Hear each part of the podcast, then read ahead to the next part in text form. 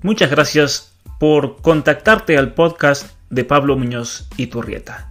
Ya que estás aquí, te invito a seguirme en mi página web www.pablomunoziturrieta.com.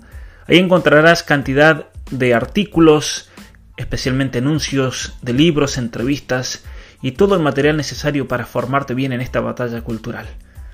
También te invito, si no has leído mi libro Atrapado en el cuerpo equivocado, cuya información de compra la puedes encontrar en esa misma página o en la página del libro atrapado en el cuerpo equivocado.com. Te invito a seguirme en mis sitios de Instagram, en Facebook, en Twitter, en YouTube. Si tienes WhatsApp me puedes mandar un mensaje para suscribirte o en mi canal de Telegram donde me encontrarás como Pablo Munoz y Turrieta. Muchas gracias y que disfrutes de mi podcast.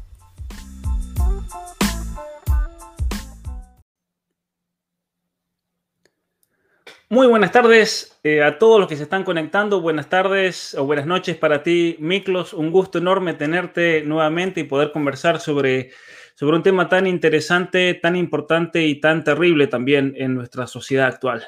Así es, Pablo. Bueno, un gusto eh, de estar nuevamente contigo, ¿no? Después de ese fallido este, Instagram que tuvimos porque se borró toda la primera parte, pero pudimos subir un pedacito de nuestra, de nuestra conversación. Pero de todas maneras, muy contento de estar acá contigo y bueno, mandarte un fuerte abrazo hasta Canadá, cruzando del, Atlántico, el Atlántico Norte.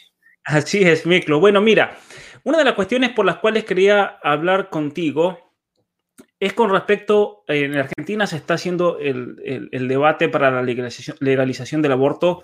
Esta semana que pasó eh, hubo una campaña que los medios la tildaron como una campaña sucia. Eh, el aborto legal por si sale con síndrome de Down. Ahora bien, esto fue uno de los carteles que chocó mucho.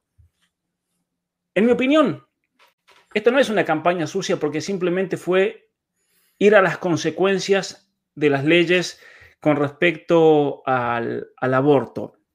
Recordemos, por ejemplo, que hace apenas unos días, ya lo voy a poner aquí en, pantalla, salió en la, reconocida revista The Atlantic, es una revista muy, para los que son del hemisferio sur, tiene una llegada muy grande a los Estados Unidos, en Canadá, seguramente Miklos en Inglaterra. Muy progre también. ¿eh? Muy progresista, lamentablemente, en los últimos años.